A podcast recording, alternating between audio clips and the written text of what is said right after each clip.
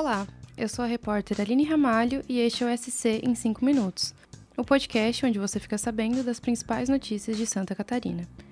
No episódio desta segunda-feira, dia 10, vou abordar o caso do professor de Joinville que apoiou o ataque à creche de Blumenau e as repercussões desse fato.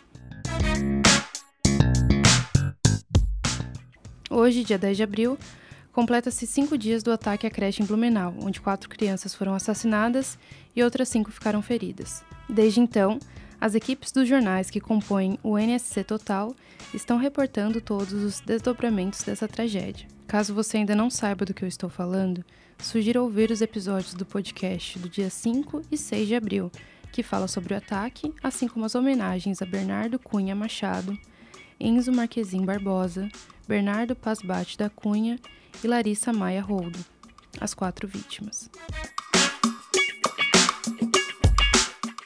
No episódio de hoje, vou abordar especificamente o caso do professor de Joinville que, em sala de aula, apoiou esse ataque dizendo, abre aspas, mataria uns 15, 20, entrar com dois facões, um em cada mão e pá, passar correndo e acertando. Fecha aspas. Uma garota, aluna do primeiro ano do ensino médio da escola estadual George Keller, conta que a turma ficou sabendo do ataque em Blumenau e passou a conversar sobre a tragédia.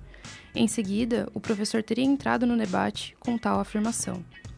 A fala foi gravada por estudantes e utilizada para demandar uma atitude da escola.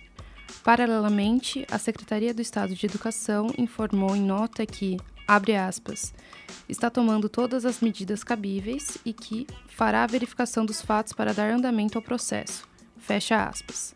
Porém, a secretaria não havia citado até então o afastamento desse professor. Esse fato foi publicado com exclusividade pelo jornal A Notícia, com a apuração do repórter Lucas Keller, que nos conta como foi essa produção.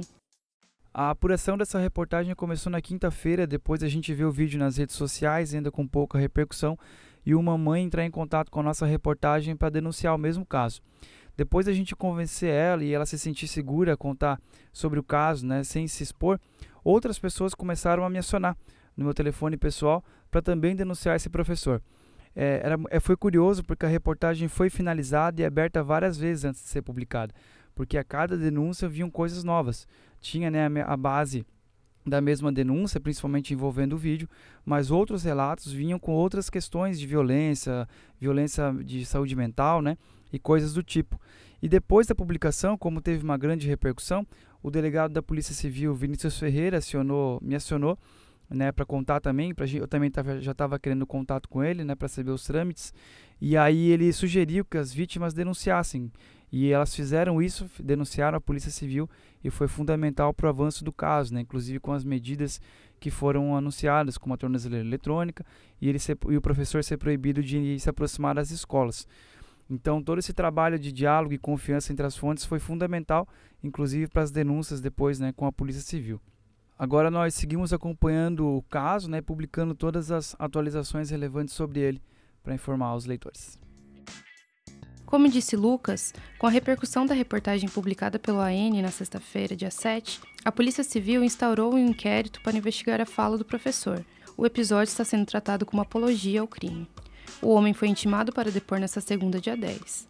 Além dele, a direção escolar e as testemunhas envolvidas no caso também serão intimadas para prestar depoimento. Então, recapitulando a sequência dos eventos. Na noite de domingo, dia 9, a Justiça decidiu por afastar o homem da rede pública e privada. Além disso, ele está proibido de se aproximar a mais de 50 metros de qualquer escola, seja ela pública ou privada. O homem também terá que usar uma tornozeleira eletrônica. A decisão foi assinada pelo juiz Ion Tostes e a lista de medidas inclui a proibição do homem em manter contato com qualquer estudante que tenha sido seu aluno ou que tenha presenciado sua fala, que é julgada nesse inquérito. O juiz ainda determina que seja providenciada a suspensão do cargo do professor. Você pode conferir os detalhes dessa determinação na coluna de Dagmar Spaltz, em nosso site. E a repercussão do caso continua.